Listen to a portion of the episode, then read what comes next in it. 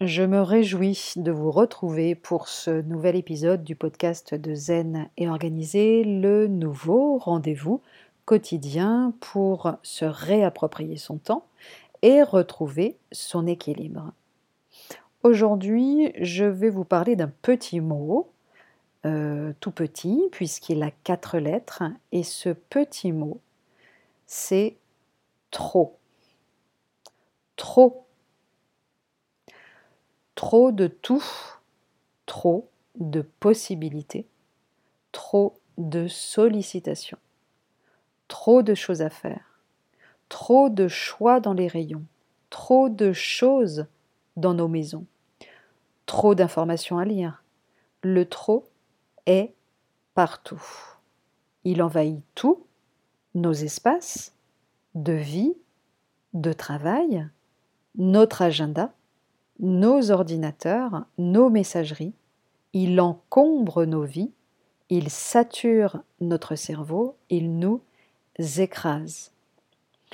Et si finalement la modération était la clé d'un rapport au temps pacifié et de notre équilibre Et si, plutôt que de chercher comment faire pour accomplir toujours plus dans un temps forcément limité, nous choisissions délibérément de restreindre nos envies et de revenir à des ambitions plus réalistes. Notre vraie liberté ne pourrait-elle pas résider dans notre capacité à limiter notre appétit toujours plus grand?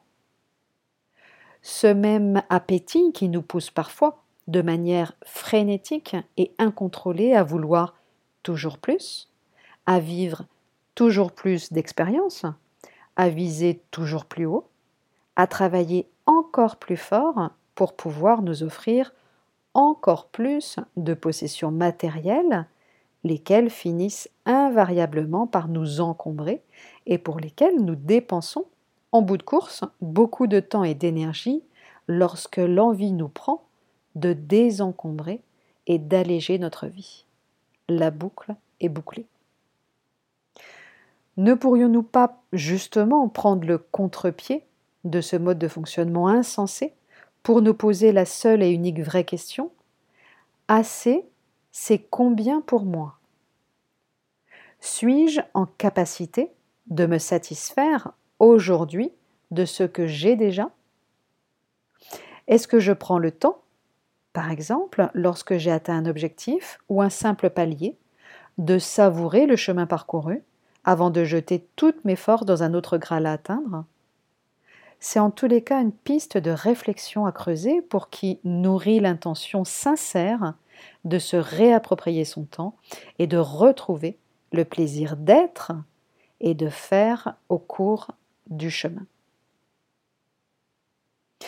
On pourrait parler finalement d'une invitation à faire la paix avec soi, et précisément, hein, euh, c'est ce qu'évoquait Pierre Rabhi dans un de ses livres, la modération, si chère à Pierre Rabhi, est précisément une invitation à faire la paix avec soi. Elle permet même temporairement d'accepter de déposer les armes pour vivre une vie plus harmonieuse et respectueuse de son propre rythme biologique. Elle nous apprend à reconnaître nos propres limites et à détecter que cet énième projet sera probablement le projet de trop, celui que nous aurons du mal à honorer et qui nous éloignera définitivement de notre équilibre. La modération nous permet de ne pas vivre constamment dans un futur hypothétique, mais au contraire d'être davantage ancré dans l'instant présent. Elle nous invite à apprécier pleinement notre expérience actuelle telle qu'elle se présente à nous maintenant, avec les trésors qu'elle recèle, pour peu qu'on ait suffisamment de temps et d'attention à leur accorder, et avec ses imperfections aussi. Je vous souhaite une très belle journée et je vous dis à très bientôt.